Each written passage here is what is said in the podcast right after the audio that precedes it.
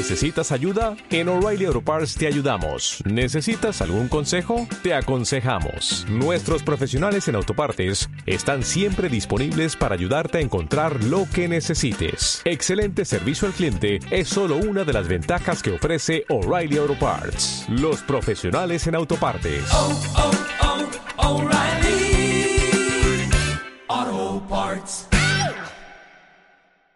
Bueno, capítulo 21, ¿verdad? Y ese capítulo, eh, bueno, es el inicio de una sección muy interesante. Desde el capítulo 21 hasta el 25 vamos a encontrar una lista o una serie, digámoslo así, de ah, mandamientos o leyes ah, diversas. O sea, no vamos a encontrar digamos, como porciones grandes que estén hablando como del mismo, ah, el mismo tema, sino que vamos a encontrar varias leyes diversas de ciertos temas y van a haber unos temas bien ah, interesantes para nosotros, otros temas tal vez un poco ah, extraños, ¿no? que vamos a encontrar tal vez por ahí, eh, digamos, extraños para nuestra perspectiva occidental, moderna, ¿no? 4.000, 5.000 años después de que se escribieron pero que tienen grandes riquezas para nosotros. ¿no?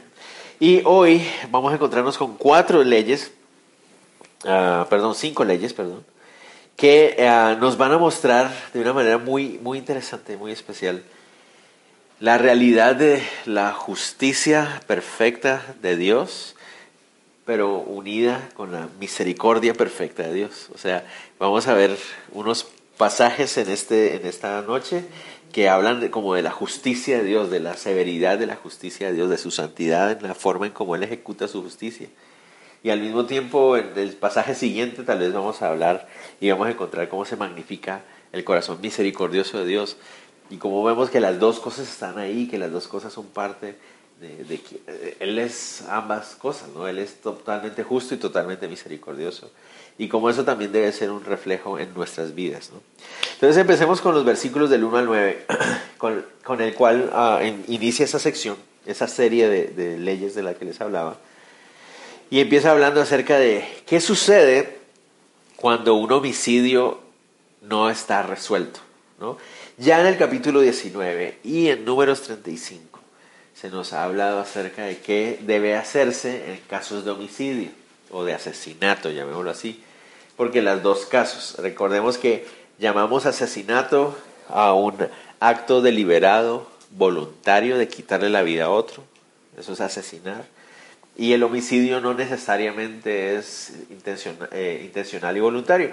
Puede haber un homicidio culposo. ¿Cuál es el homicidio culposo? El que hablamos en el, en el capítulo 19, donde dice que Ah, si uno mata a alguien por accidente, sin intención, sin haber enemistad entre los dos y simplemente por una situación ah, accidental o coyuntural, sucede eso. Entonces ya él nos habló acerca de qué hacer en esos dos casos. Pero miren el caso que él nos propone aquí, porque también es una realidad. Y lo más triste para mí es que este caso que aparece ahí es una realidad demasiado fácil de a entender y de asociar para nosotros. O sea, eso es lo que me da, me da tristeza, porque en nuestros países esto es muy común. Dice, si en la tierra que Jehová tu Dios te da para que la poseas, fuera hallado alguien muerto, tendido en el campo y no se supiere quién lo mató. Entonces, ese es el caso que nos presenta aquí. ¿Qué pasa si se presenta un, una, uno de esos dos homicidios? Ya sea culposo o ya sea intencional. ¿Qué pasa si eso sucede, pero sucede en un campo abierto y nadie se da cuenta de lo que sucedió y la persona que es culpable escapa? nadie pudo determinar quién lo hizo, ya sea que haya sido un asesinato accidental, eh, accidental perdón, o si fue un asesinato intencional. Cualquiera de los dos casos. ¿Qué se hace en esos casos? ¿no? Recordemos una verdad que la palabra de Dios nos ha dejado muy claro la vida humana delante de Dios es, sagrada. para el creyente en Cristo, para aquel que cree lo que la Biblia dice, es necesario entender eso. La vida humana es sagrada. La vida de cada uno de los que estamos aquí es una vida sagrada. ¿Por qué? Porque fue una vida que fue diseñada para reflejar la imagen y la semejanza de Dios.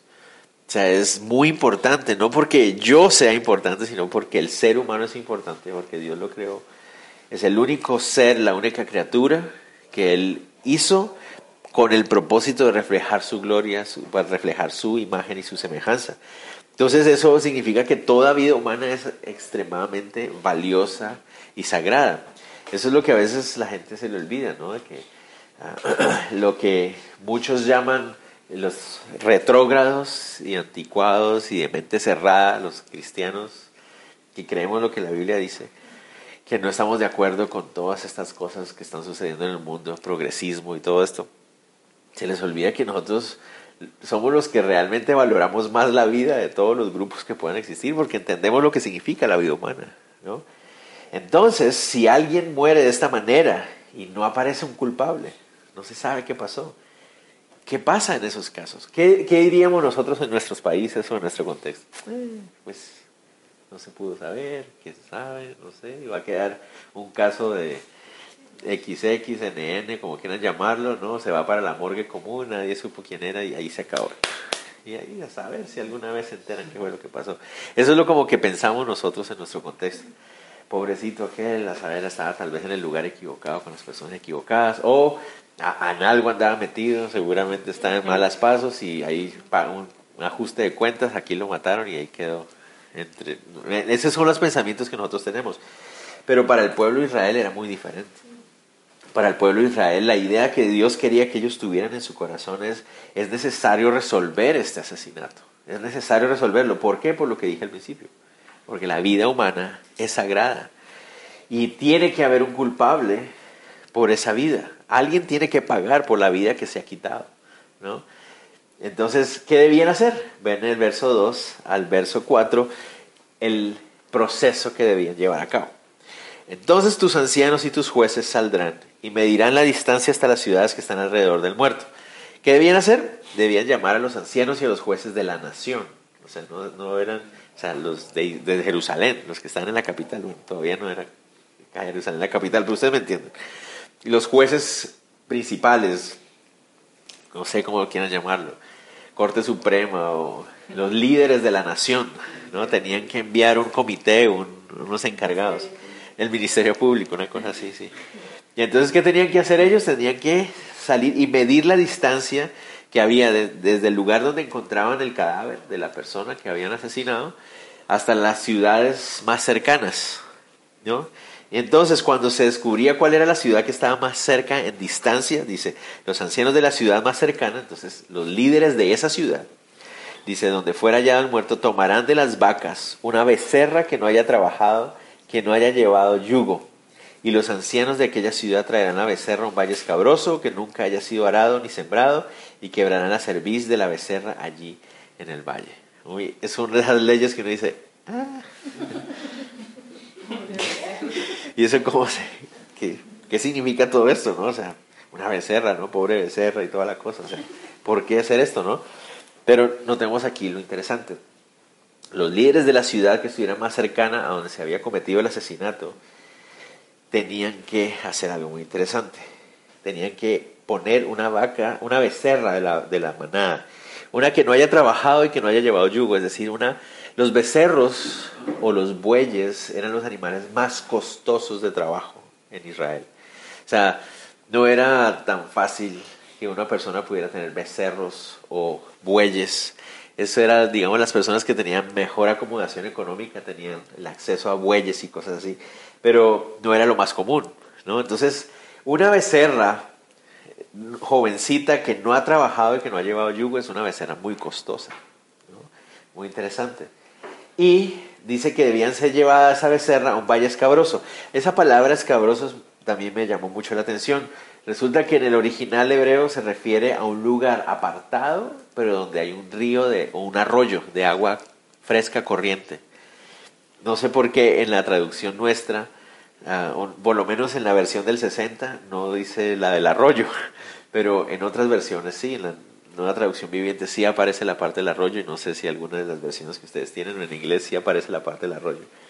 Pero la cosa es que ah, tenían que llevarla ahí y en ese lugar sacrificar la becerra sobre el arroyo para que el agua se llevara la sangre.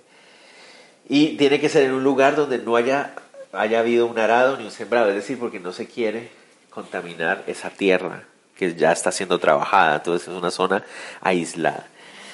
¿Para qué es todo eso? O sea, ¿por qué se debe hacer todo eso? Bueno, este no es la clase de rito que se debía llevar a cabo cuando había un sacrificio de pecado, ¿no? Cuando había un sacrificio de pecado, esto no es un sacrificio de pecado, esto es otra cosa diferente. El sacrificio de pecado debía llevarse al altar del tabernáculo y debía seguirse cierto proceso. Esto es otra cosa diferente. Pero ¿qué es lo que está pasando aquí? Esta, esta becerra está tomando el lugar del asesino. ¿Okay? Nadie sabe quién es el asesino. Nadie, nadie supo, nadie se enteró de realmente cómo sucedieron las cosas. Entonces, esta becerra es traída para que ella tome el lugar de ese asesino. ¿Qué es la única forma en que el asesino puede pagar por la vida de una persona? Con su propia vida, ¿verdad? Entonces, esa becerra va a dar su vida para, en, nombre de la que el asesino. Esa es la idea del asunto, ¿no? Y eso es muy interesante. ¿Por qué? Porque el texto se, se enfoca en algo que a nosotros a veces nos cuesta mucho entender. Es la diferencia entre ser culpable y ser responsable. Son dos cosas diferentes y a veces creemos que son lo mismo, pero no son lo mismo.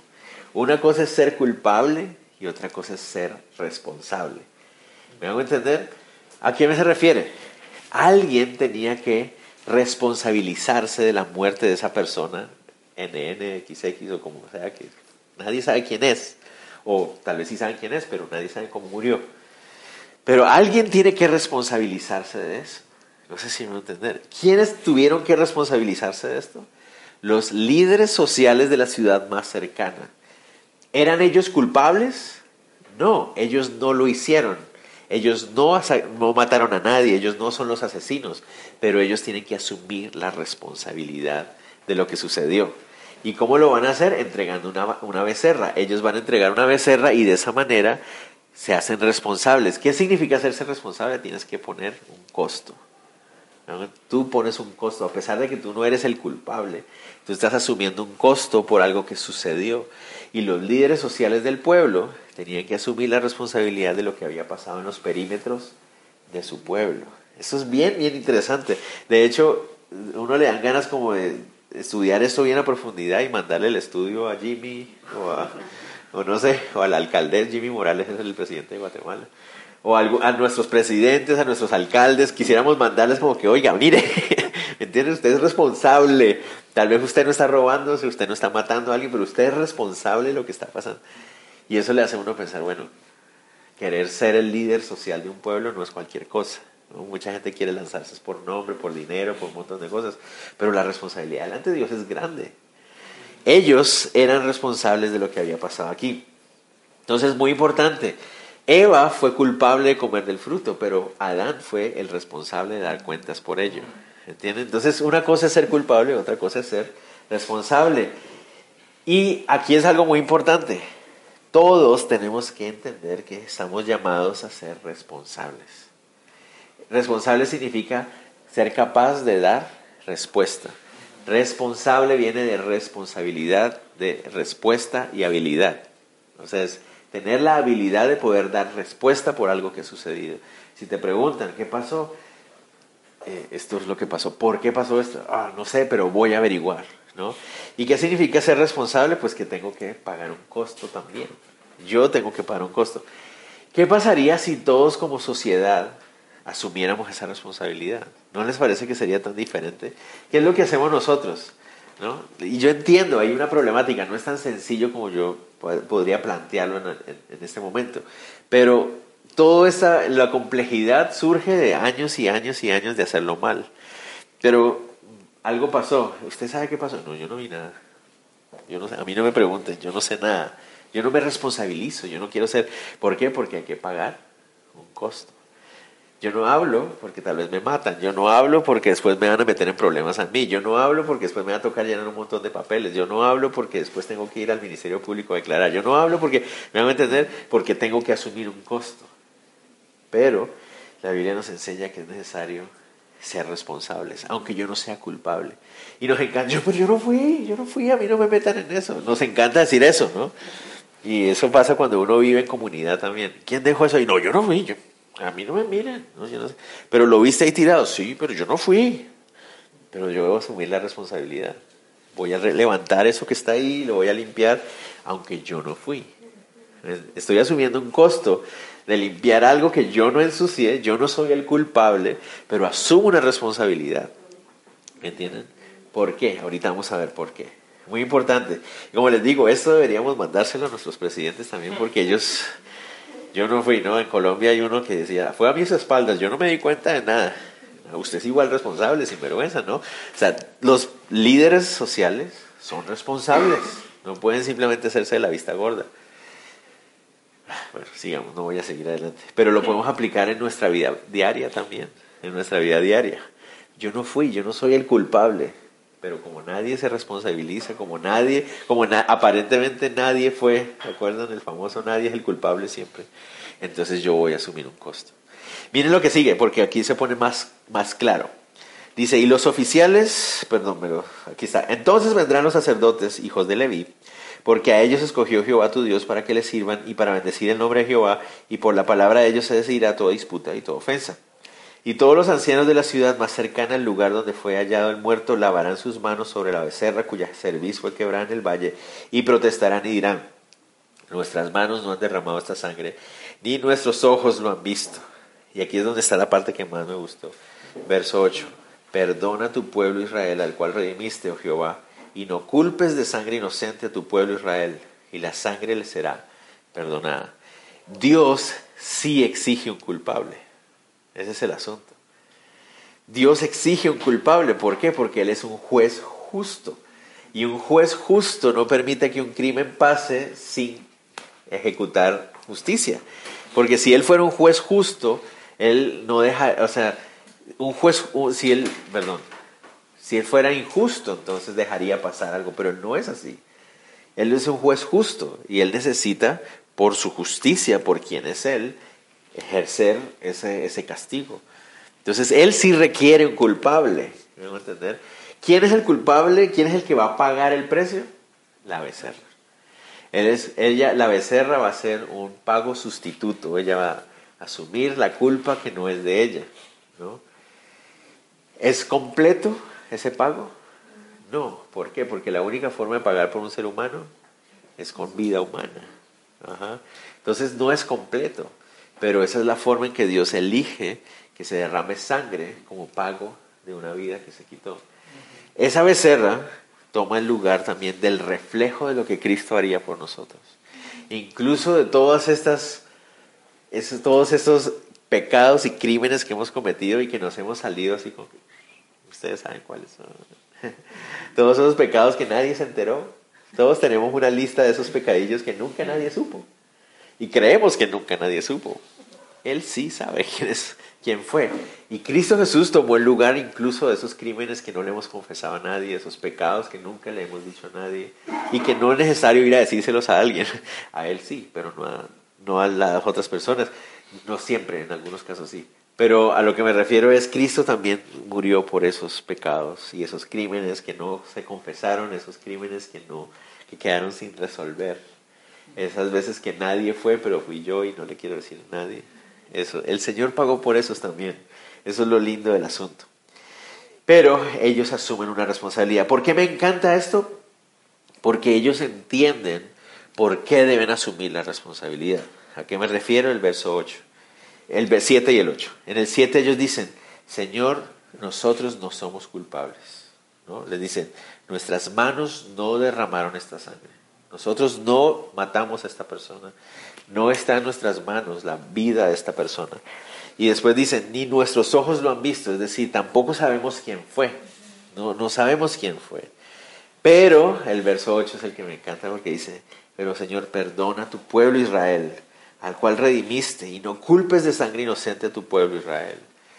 ellos debían entender por qué estaba mal eso. Ellos entendían que aunque ellos no eran culpables, ¿por qué era necesario asumir una responsabilidad? Porque que alguien muera de esa manera no es correcto. no está bien. Y ellos debían sentir el mismo dolor que Dios siente. Señor, perdona a Israel. Perdona a Israel, Señor, no fuimos nosotros. Perdona a Israel. Y nosotros deberíamos hacernos responsables también. Cuando cada vez que nosotros como cristianos decimos a este país, es que en este país todas las cosas salen mal, en este país la gente, en este país, y andamos diciendo esto constantemente, nos, hacemos un poquito como a un lado, ¿no? En ese país, ¿no? Esos guatemaltecos, yo, yo soy guatemalteco, pero yo no, yo soy de los buenos. Eh, esos guatemaltecos de allá, no, yo también soy de esos guatemaltecos. Y, ese y todos nosotros aquí en Guatemala, sobre todo en esta época, de, de, hace tres años para acá, lo hemos vivido más como más en carne viva, porque, ah, sí, los corruptos políticos, diputados corruptos, presidentes, todos ellos son iguales. Pero ¿y yo? Tenemos que reconocer que también somos corruptos en muchas formas y en muchas maneras. Y que de una u otra manera hemos sido partícipes de cosas así, porque cuando nos podemos saltar la ley de alguna manera, ah, está bueno. Pero si descubren a, la ministra, así, ah, para el bote, que se vaya, al mariscal Zavala, pero si yo puedo saltarme la leycita,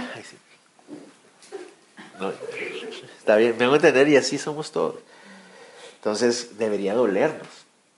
Deberíamos decir, no, Señor, esto está mal y responsabilizarse. Este pasaje me hace acordar de Daniel, el que está en la Biblia. Ah, ¿Por qué? Porque en Daniel 9 dice que él estaba orando, diciendo, Señor, leí el libro de Jeremías, yo sé que ya pronto está nuestra redención, o sea, nuestro, nuestro regresar, nuestra libertad. ¿Cuándo va a pasar todo eso? Y empieza Daniel a pedir perdón al Señor por los pecados de su pueblo. Y si ustedes leen la lista, él pide perdón por pecados que se cometieron cuando él ni siquiera había nacido. Pide perdón por pecados que se cometieron cuando él era un niño, que él no fue partícipe de esos pecados, pero él aún así, él dice, Señor, perdón, perdónanos por este pecado, por este otro pecado. ¿Qué hace él? Él se responsabiliza como parte del pueblo.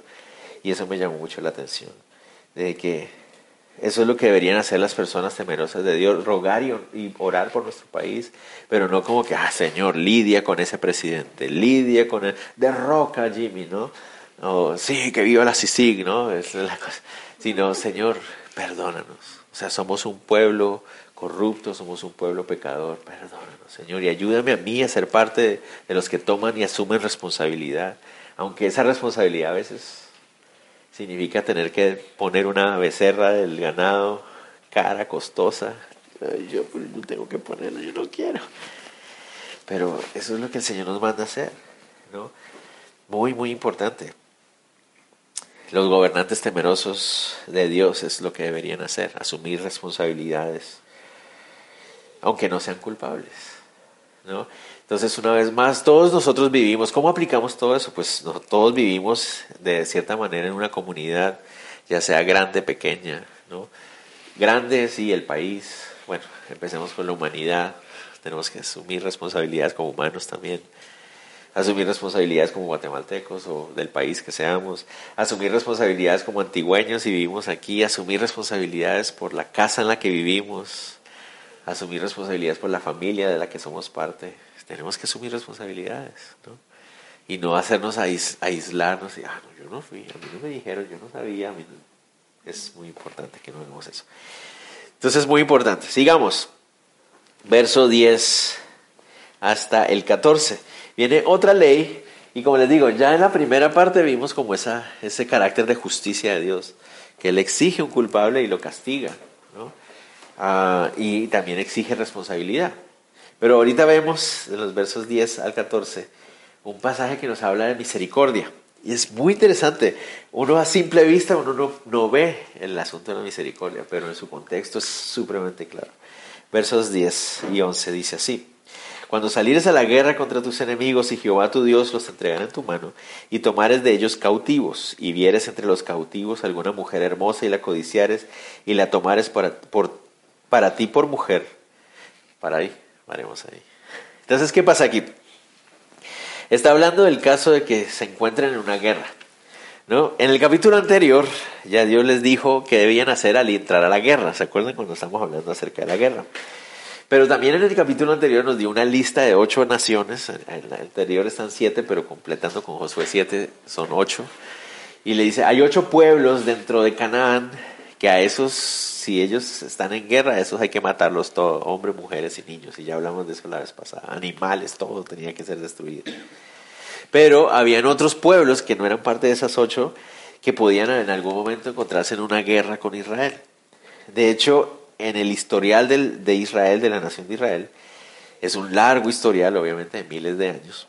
Ah, hay muy poquitas guerras que Israel haya luchado para conquistar tierras. De hecho, la única guerra oficial que Israel peleó para quitarle tierras a alguien fue la de, la de Josué, cuando Dios le dice que vaya y tome posesión de la tierra prometida.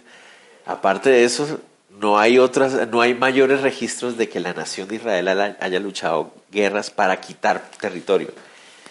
Ustedes dirán, bueno, espérate un segundo, pero y todo lo que hablan en el mundo y los territorios ocupados y toda esta cosa. Bueno, no tengo el tiempo ahorita para explicar todo eso. Pero la mayoría de esos territorios que Israel ha ocupado, por ejemplo, Siria, el norte, el sur de Siria, las llanuras del Golán y toda esa parte, uh, fueron ganadas por Israel en las guerras en que los invadieron a ellos. Eso es lo interesante. Las, las, naciones alrededor los invadieron a ellos, los atacaron a ellos y cuando ellos se defendieron terminaron ganando más territorio. Entonces a eso es a lo que me refiero. Nunca, o sea, solo la, la guerra oficial en, en Josué es la única donde el, propósito es conquistar tierras. Las otras tierras han sido conquistadas defendiéndose. Y otra vez está la mano de Dios sobre Israel. Tienen que estudiar, si quieren disfrutar algo, lean o vean acerca de las guerras de Israel desde que fue fundada en el, en el 48 para acá. Es una locura cómo Dios obró en medio de un pueblo cegado y tan duro de corazón como los judíos, pero su pueblo, ¿no? finalmente. Sigamos. Entonces, si en una guerra de esas, donde son atacados o cuando tienen que defenderse de algún pueblo o alguna cosa así, resulta que toman cautivos, no toman cautivos. Si hay una mujer que a uno de los soldados israelitas le llama la atención, ¿qué debían hacer? ¿Qué hacían los pueblos cananeos de la zona? ¿Qué hacían los pueblos durante toda la historia? ¿Qué hacen los pueblos hasta el día de hoy? En todos los pueblos, no nos hagamos que no sabemos, porque sí sabemos. Hasta el día de hoy, que somos tan modernos, sigue pasando eso. ¿no? Un, ejército toma control de una ciudad y mata a los hombres y ¿qué hace con las mujeres? Pero ¿qué hacen con ellas? Las violan. Eso es lo que hacen. Lo hicieron aquí en Guatemala durante la guerra civil, lo hicieron en Colombia eh, y lo siguen haciendo, lo hacen en todas las naciones donde hay guerra, lo están haciendo en Siria en este momento contra las mujeres cristianas. Eso es lo que hace el ser humano, porque el ser humano está lleno de pecado, eso es lo que somos nosotros. Y la historia solo nos muestra que somos, seguimos siendo los mismos. ¿no? Desde esa época hasta esta época seguimos siendo igualitos, de dañados de la cabeza y de pecadores. Solamente que ahora tenemos más juguetes para hacerlo, pero seguimos siendo malos, malos, malos. Entonces miren lo interesante, aquí es donde está la parte que uno dice, wow, un soldado judío no tenía permiso de hacer eso. Esa es la gran diferencia del pueblo judío en esa época, o como Dios lo, determinó. Obviamente el pueblo judío se, se torció muchas veces y hizo cosas muy malas, pero así fue como Dios lo estableció. Si vas a la guerra y ves a una mujer que te llama la atención físicamente, entonces la, la vas, si, la, si la, te llama la atención, la vas a tomar como esposa. No es que la vas a violar y después la vas a abandonar y vas a aprovecharte de, la, de la debilidad de toda la guerra que está sucediendo. No. Tienes que verla para casarte. ¿Y eso qué hacía? Pues obviamente que muchos hombres dijeron, no, o sea, espérate un segundo. Tampoco, o sea, me parece bonita y toda la cosa, pero ¿por me voy a casar? No. Pero si realmente le llamaba la atención, entonces, bueno, un proceso para que ella pudiera ser su esposa. Miren cómo era. Verso 12. La meterás en tu casa y ella rapará su cabeza y cortará sus uñas, y se quitará el vestido de su cautiverio y se quedará en tu casa, y llorará a su padre y a su madre un mes entero, y después podrás llegarte a ella, y tú serás su marido y ella será tu mujer. Muy interesante, ven un proceso ahí. Eso significa que el hombre tenía que pensar muy bien.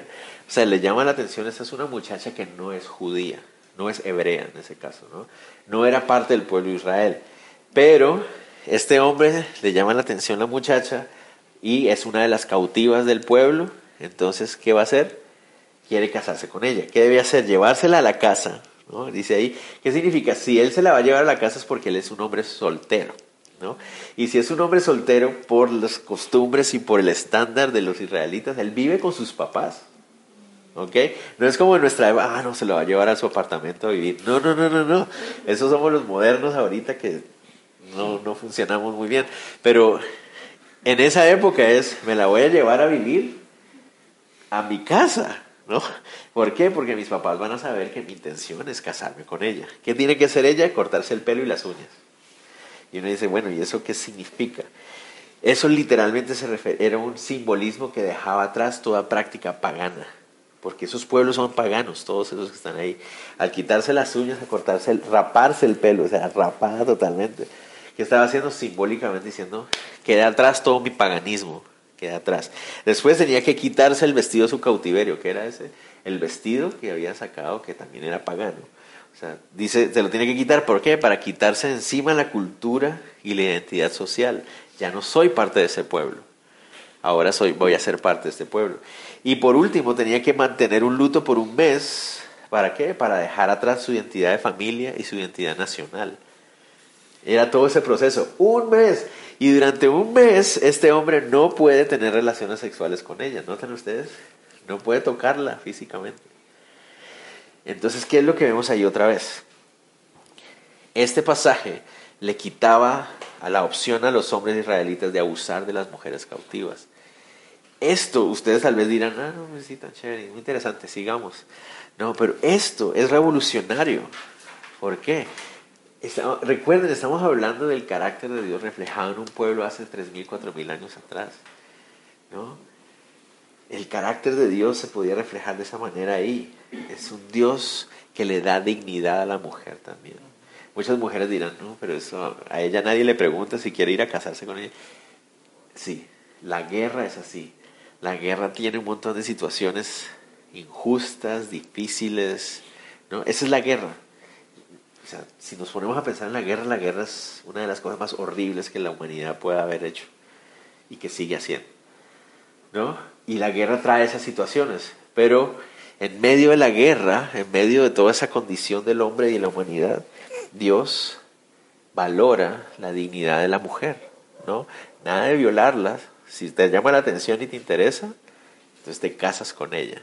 ¿no? Durante un mes ella va a tener un proceso de adaptarse. ¿Me entienden? No es, tiene que adaptarse el proceso y él también tiene que ver. Y la cosa es que al final, ¿qué pasa si al final de ese mes ella ya no le llama mucho la atención? Miren lo que dice ahí. Porque podía pasar. Dice en el mes, y si no te agradare la dejarás en libertad, no la venderás por dinero ni la tratarás como esclava por cuanto la humillaste. Si no quieres ya casarte con ella, entonces déjala en libertad, queda libre. Ella ya ahora ha pasado por un proceso de adaptarse a la sociedad hebrea y ahora queda libre. Ella puede hacer con su vida lo que ella quiera. Un hombre puede decir, no, ya no me sirve, no, no la quiero, no. Eso es lo que pensaban y hacían los hombres en esa época. Agarraban a una mujer cautiva, la violaban, ya no, ya no me interesa, fuera aquí. ¿no? Y en nuestra época ni siquiera en la guerra hacen eso algunos hombres. ¿no? Pero aquí el Señor está diciendo, no, le darás dignificación, queda como una mujer libre. ¿Se imaginan eso de venir de vivir un pueblo absolutamente pagano? Ahora es parte de la nación de Israel y ahora es una mujer libre. ¿no? Y entonces vemos parte de la dignificación y el valor que Dios le da a la mujer. Y por eso a mí me llama la atención que la gente dice que la Biblia es un libro machista y que es un libro que va en contra de la mujer. Todo lo contrario, cuando uno estudia la historia de la humanidad, no existen registros de mayor dignificación y valor a la mujer como la que está en la Biblia desde hace miles y miles de años. De hecho, todas las libertades que las mujeres pueden vivir en esta época son a raíz de qué? a raíz de una sociedad. A ver, se los voy a cambiar otra vez. ¿Cuáles son las naciones donde la mujer tiene más libertad, más libertades? Las naciones con tradición judeo-cristiana, de lejos. Toda Europa, después de la reforma protestante, miren, la mujer en Europa tiene grandes libertades. Todos los países con tradiciones judeocristianas, la mujer tiene grandes libertades. ¿Qué pasa con los pueblos donde no hay tradición judeocristiana? Vamos a hablar de los islámicos, vamos a hablar de los hindús, vamos a hablar de qué pasa en esos pueblos. Mujeres allá sí, es, hablan del, es que es lo que me da risa. A veces hablan del machismo opresor en nuestros países, en los países occidentales y todo eso. Y hablan, no, hay que respetar a los islámicos y todo. ¿Cómo está la cosa? Pero bueno, no importa, sigamos. Pero vemos otra vez la misericordia de Dios en medio de la situación de la guerra. Uno dice, sí, pero es que lo más ideal sería que ella pudiera opinar. Si están en una guerra, en medio de la guerra Dios la protege a ella. ¿Me va a entender? Ella podría ser la más débil en la situación y Dios la protege a ella. Sigamos, 15 al 17. Si un hombre tuviera dos mujeres, y ahí uno dice, espérate, ¿cómo así que que la dignificación de la mujer y toda la cosa. Si un hombre tuviera dos mujeres, la una amada y la otra aborrecida, la amada y la aborrecida le hubieran dado hijos, y el hijo primogénito fuera la aborrecida. En el día que hubiese, hiciera heredar a sus hijos lo que tuviere, no podrá dar de derecho de primogenitura al hijo de la amada, con preferencia al hijo de la aborrecida, que es el primogénito. Perdón, más el hijo de la aborrecida reconocerá como primogénito para darle el doble de lo que correspondiera a cada uno de los demás, porque Él es el principio de su vigor y suyo es el derecho a la primogenitura. Ok, este pasaje es muy interesante, porque hay dos formas de, de interpretarlo, o dos posibles formas de interpretarlo, debo corregir ahí. Yo me inclino, ya les voy a decir por cuál, pero algunas personas dicen que este pasaje avala el hecho de que un hombre pueda tener dos mujeres, ¿no? Porque él dice si un hombre tuviera dos mujeres, entonces significa que la Biblia está de acuerdo con hombre teniendo dos mujeres. Pero cuando tú ves el resto del contexto de la Biblia, tú no ves eso. O sea, tú ves que Dios creó un hombre y una mujer y que Él siempre bendice la unión de monogamia, o sea, un esposo y una esposa. Y que todos los casos en la Biblia donde el hombre tiene más de una mujer es un desorden y un desastre absoluto. Entonces, yo personalmente no creo que aquí está diciendo que, que está bien que tenga varias mujeres. ¿Qué es lo que yo creo que está diciendo aquí? Al verlo en el contexto mismo de Deuteronomio, porque el capítulo más adelante, en el 24, va a hablar acerca del matrimonio. Yo creo que se está refiriendo aquí a que qué pasa cuando un hombre se divorcia de una mujer. ¿no? La una es amada, es decir, una la aborrece, aborrecida es despreciada. Entonces se casa con una mujer y después se divorcia de ella. Ya no quiere estar con ella. Entonces se casa con una nueva mujer y esta sí es la amada. Obviamente, a la otra la despreció y la rechazó para casarse con una nueva mujer a la que ella, a, que él, a la que él ama. Entonces, ¿qué pasa? La, hija, la primera esposa había dado a luz hijos. Entonces, esos hijos son los primogénitos de él. Pero ahora tiene esa nueva mujer a la que él ama. Ya no ama a la otra, ahora ama a esta. ¿No? Entonces, ahora tiene hijos con ella. Entonces, por presión de la mujer o por decisión personal de él, él va a decir, no, como yo amo a esta señora, yo le voy a dar mi, primogenitura, mis derechos de primogenitura a los hijos de ella. El Señor dice, no, Señor. La primogenitura no se mide por el, si es el primer hijo de la mujer, sino por si es el primer hijo del varón. ¿no? Y la primogenitura no depende si es, si, si es algo emocional o no, es la primogenitura, es el primero. Entonces al primer hijo le tienes que dar el doble que sus hermanos. Es decir, si un hombre tenía tres hijos, se dividía su herencia en cuatro partes, ¿no? O cinco partes de hecho. Y dos le tocaban, no, sí, son tres hijos, cuatro partes, dos le tocaban al mayor, uno al, al medio y el otro. Entonces este se queda con el doble.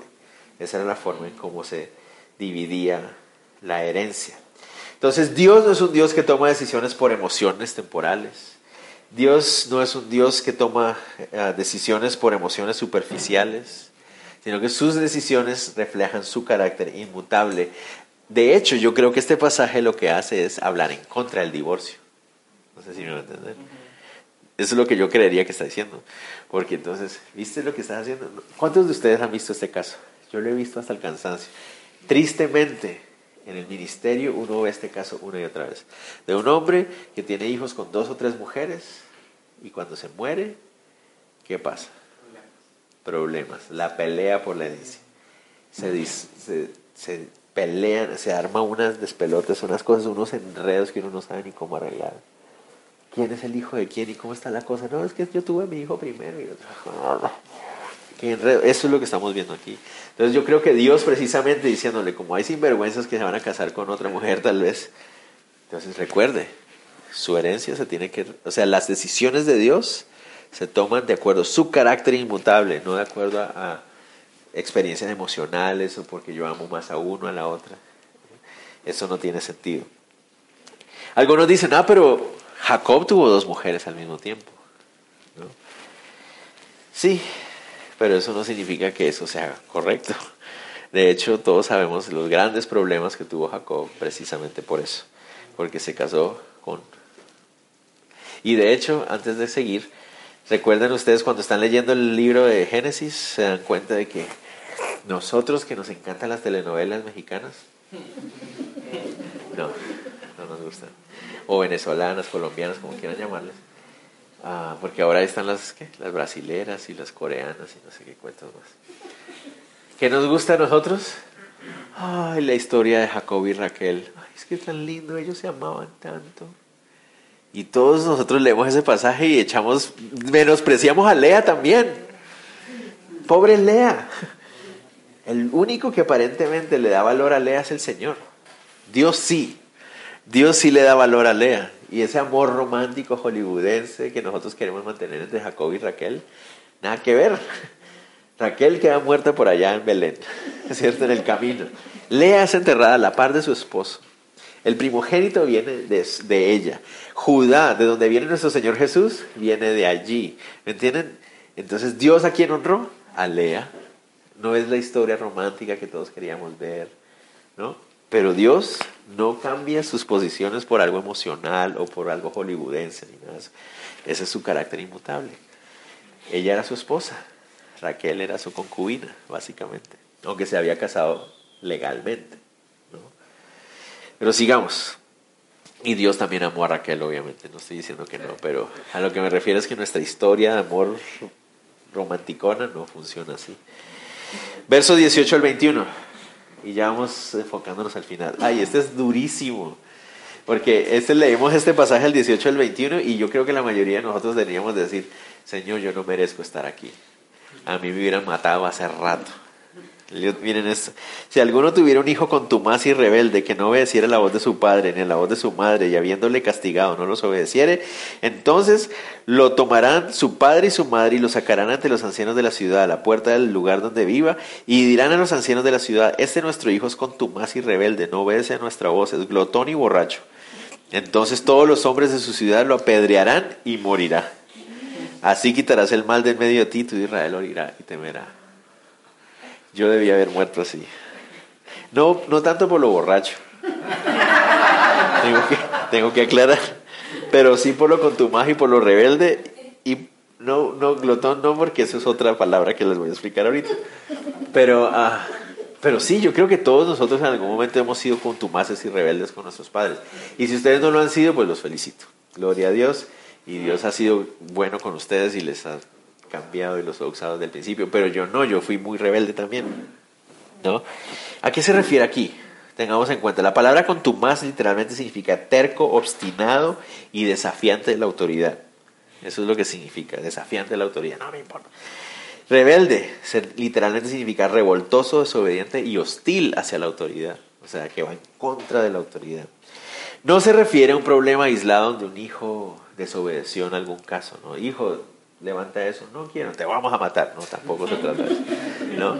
Se trata de una vida, de una actitud constante de un muchacho que su vida es esa, su vida es de obstinación, de terquedad, de rebeldía, y como les digo, muchos de nosotros, o tal vez todos, me atrevo a decir, en algún momento de nuestra vida hemos sentido eso allá adentro de querer ir en contra de la, de la autoridad. Pero eso es lo interesante. noten que los padres tenían la responsabilidad. Yo decía, wow, qué dura decisión la de un padre hacer eso. Yo ponía llevar a mi propio hijo a los de los ancianos, sabiendo qué es lo que va a pasar después. Eso es, como padre, yo creo que los que son padres aquí dicen, Dios mío, eso duele mucho. Ah, pero, ¿por qué se le llevaba a los ancianos? Por dos razones. Uno, los ancianos podían darse cuenta si era una exageración de los padres y decir, no, señores, yo creo que están exagerando, este muchacho no merece morir, ¿no? Tal vez hay que darles consejería familiar o alguna cosa, pero no merece morir. Y dos, noten que los que tiraban las piedras no eran los padres. Miren, ¿quiénes son los que tienen que matarlos? Dice ahí, entonces todos los hombres de la ciudad. Ni siquiera eran los padres los que iban a tirar las piedras, eran los hombres de la ciudad los que iban a salir a tirar las piedras. ¿Por qué? Y esto debería hablarnos clarísimo a nosotros. Salgámonos de, la escena dura de imaginarnos a un niño, o no es un niño, estamos hablando de jóvenes aquí entre los 12 y los 30 años. Estamos hablando, ya para los judíos, después de los 12 años, un hombre era considerado adulto. Tenía que trabajar con su papá en su taller de lo que fuera, en su trabajo, carpintero, pescador, lo que sea el, muchacho después de los 12 años ya tenía que empezar a vivir como adulto, hasta los 30, 31 años cuando ya se casaban. Entonces no estamos hablando de niños de 5 o 6 años, estamos hablando de jóvenes 12, 15, 16, 17, 21 años, 25 años, que, que no quieren trabajar, no querían trabajar, sino que querían vivir de lo que los papás ganaban. ¿Por qué digo eso? Porque los llaman glotones y borrachos. La palabra glotón literalmente significa ligero o sin peso y la palabra se usaba realmente más para hablar de alguien que era libertino. No tanto que comía mucho, que podía incluir eso también, sino más bien como libertino. O sea, que no vivía de acuerdo a principios, ni a, sino hacía lo que bien le parecía. Y dos, borracho literalmente significa el que bebe excesivamente. Eso es lo que significa la palabra. Y se refiere a estar, permanecer intoxicado de bebidas alcohólicas.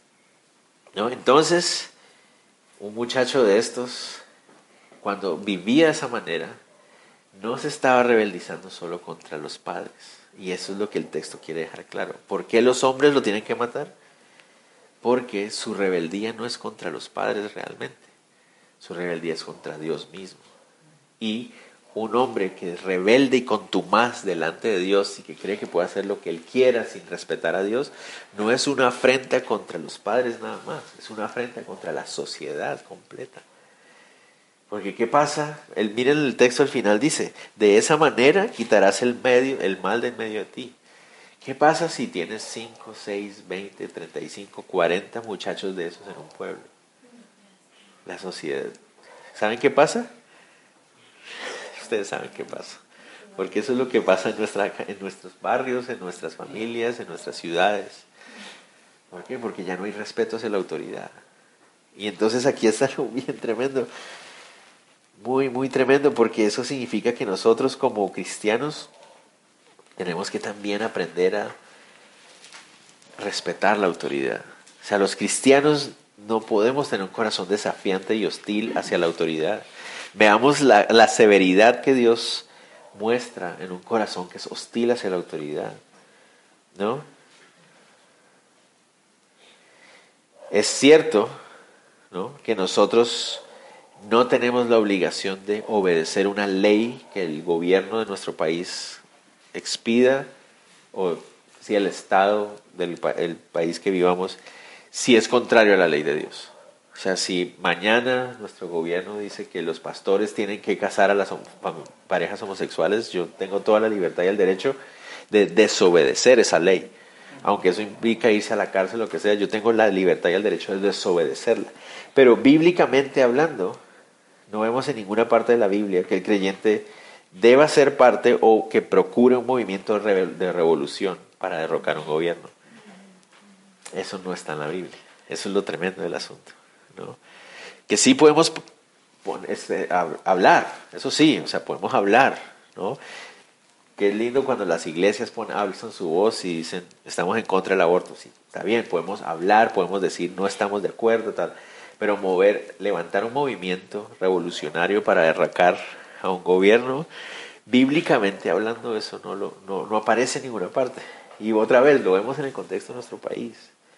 Salir allá a la plaza, decir que renuncie Jimmy. Bíblicamente yo no sé cómo puedo soportar algo así. No hay forma. Ah, pero todo eso significa que tú eres un corrupto como Jimmy. Porque así son las cosas aquí en Guate. Si uno llega a decir eso, ah, tú eres un corrupto también. No, espérate un segundo.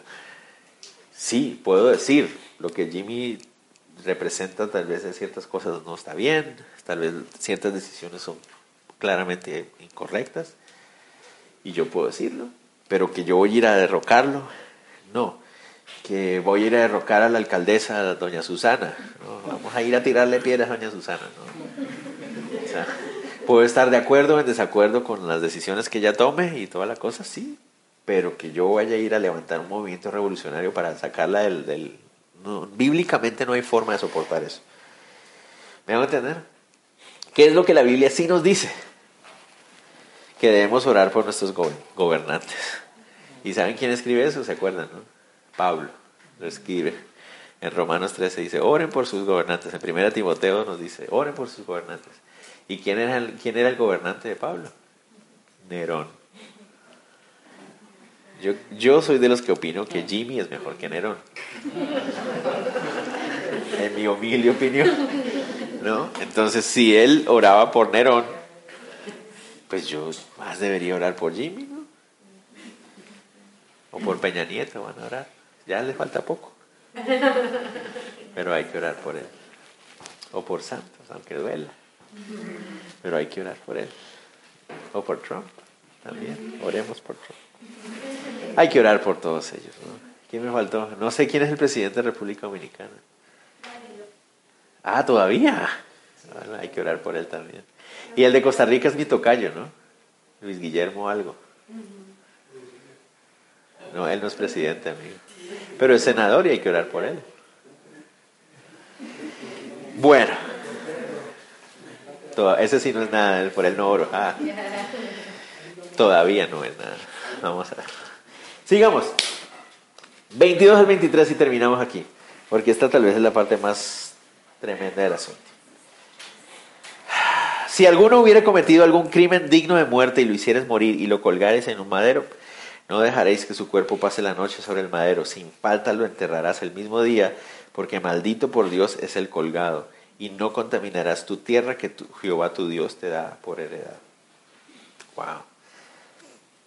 Esta ley no está diciendo que el colgamiento sea un método de ejecución válido para los hebreos. Es decir, los hebreos no ejecutaban a las personas colgándolas.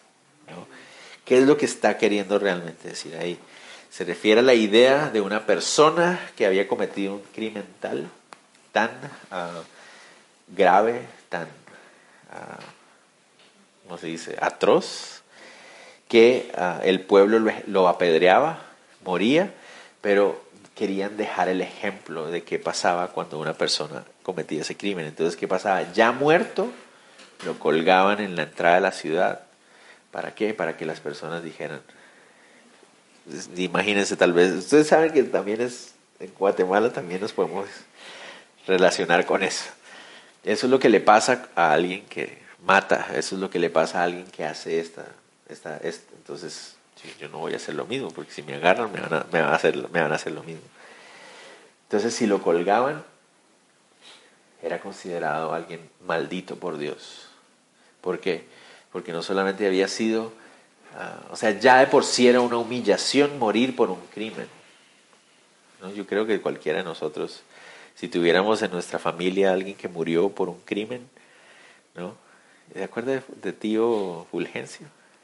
El tío Fulgencio no hablen porque el tío Fulgencio era un ladrón, ¿no? Bueno, qué vergüenza, ¿no? Eh, no hablen porque qué vergüenza, ¿no? Entonces ya de por sí era una humillación morir ejecutado por un crimen. Y si era colgado, significaba que era una doble humillación. O sea, no solamente había sido un crimen, sino había sido un crimen atroz, era una, era una persona muy, muy, muy mala. Entonces, se le colgaba, y entonces él le consideraba maldito por Dios. Es una persona que no, tenía, no había tenido el perdón de Dios. Dios había ejecutado su, su, castigo sobre esa persona y había sido humillado públicamente. Era un hombre que había recibido la maldición de Dios. Es lo que significaba eso. Pero muy interesante. Esto, wow, esto me pareció tremendo, tremendo. Porque aunque el criminal había merecido la muerte, aunque la merecía, y aún así merecía la humillación por el crimen que cometió, era un ser humano. ¿Y eso qué significa? Que su vida era sagrada también. Wow, eso a mí me parece como... Y eso también nos cambia mucho la perspectiva nosotros que vivimos en un país también como este, donde se, se lincha la gente, ¿no? ¿no? Y dice, línchenlo, sí, que lo linchen, pues algo se lo merecía. Y uno como cristiano no debería decir, wow, debería dolerme esto, ¿no? Sí, tal vez se lo merecía. Tal vez hizo algo tan malo que, que se metió en ese problema y lo merecía. Pero es un, es un ser humano que ha perdido la vida también. Y eso, eso es una afrenta delante de Dios. O sea, es un ser humano que muere humillado cuando debió haber muerto reflejando la gloria de Dios y no lo hizo. O sea, esa muerte de esa persona es una afrenta también para el corazón de Dios. Es la vida de un ser humano. Uno, y es difícil pensar eso. O sea, que Hitler haya sido un humano que su vida también era sagrada. Con todas las barbaridades que hizo y que merece ir al infierno y lo merece. Pero era un ser humano y su vida también era sagrada. ¿no? Y tenía que pagar por sus crímenes, era lo que merecía, tenía que morir también, me voy a entender. Pero miren la misericordia de Dios en medio de todo eso. No van a dejar que pase toda la noche colgado.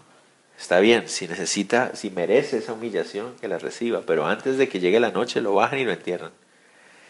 Y eso me habla otra vez de la misericordia de Dios en medio de todo esto. Dios no creó el ser humano para condenarlo a pesar de lo que algunos creyentes pueden pensar. Dios no creó a los seres humanos para condenarlos. Dios no los creó para eso. Eso es algo que tenemos que entender. Los seres humanos no fueron creados para irse al infierno. la humanidad me refiero.